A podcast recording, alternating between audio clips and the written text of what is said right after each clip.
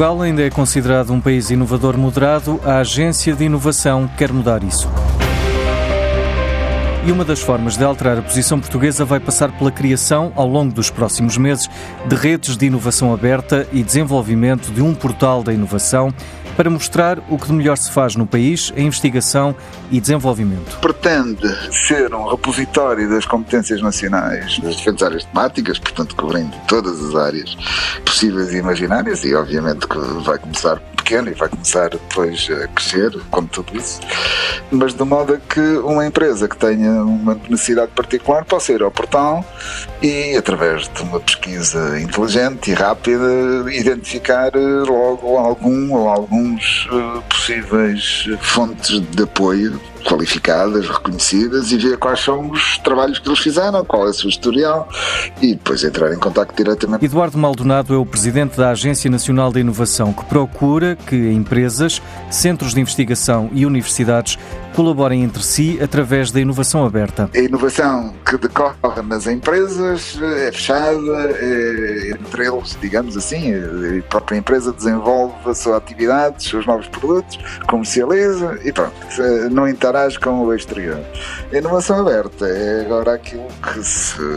promove com a colaboração com outras entidades do sistema, sejam elas outras empresas, sejam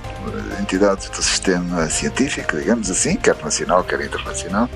de modo que as ideias fluam, portanto, abertamente entre os diferentes setores do conhecimento, de modo a valorizar. E como estamos a chegar ao final do ano, pedimos aos comentadores residentes do Negócios e Empresas a escolha de um tema que tenha marcado 2018. Anabela Posidónio, do The Lisbon MBA, elege a inteligência artificial. Um tema que tem marcado a agenda em 2018 é a questão da inteligência artificial. No fundo, as vozes iniciais que diziam que a inteligência artificial ia ser um descalabro porque ia acabar com muitos postos de trabalho, começaram-se a juntar novas vozes que vêm dizer que a quantidade de postos de trabalho que vão ser criados vai ser superior àqueles que vão ser perdidos e, portanto, há por aqui um saldo positivo. Por outro lado, também se começam a falar dos outros benefícios que vão ter para as pessoas e, de acordo com um estudo realizado pela PwC em fevereiro,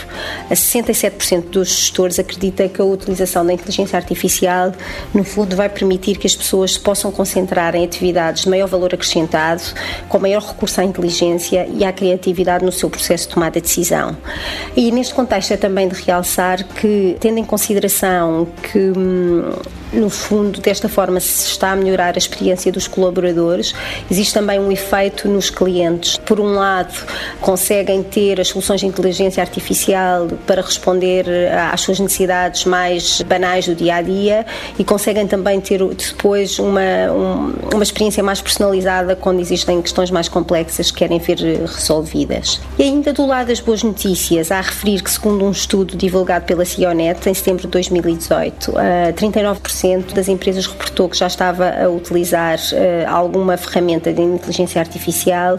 e mais 34,9% uh, reportaram que os contavam fazer até ao final do ano. Portanto, no fundo, temos aqui já uma quantidade grande de empresas que o estão a fazer.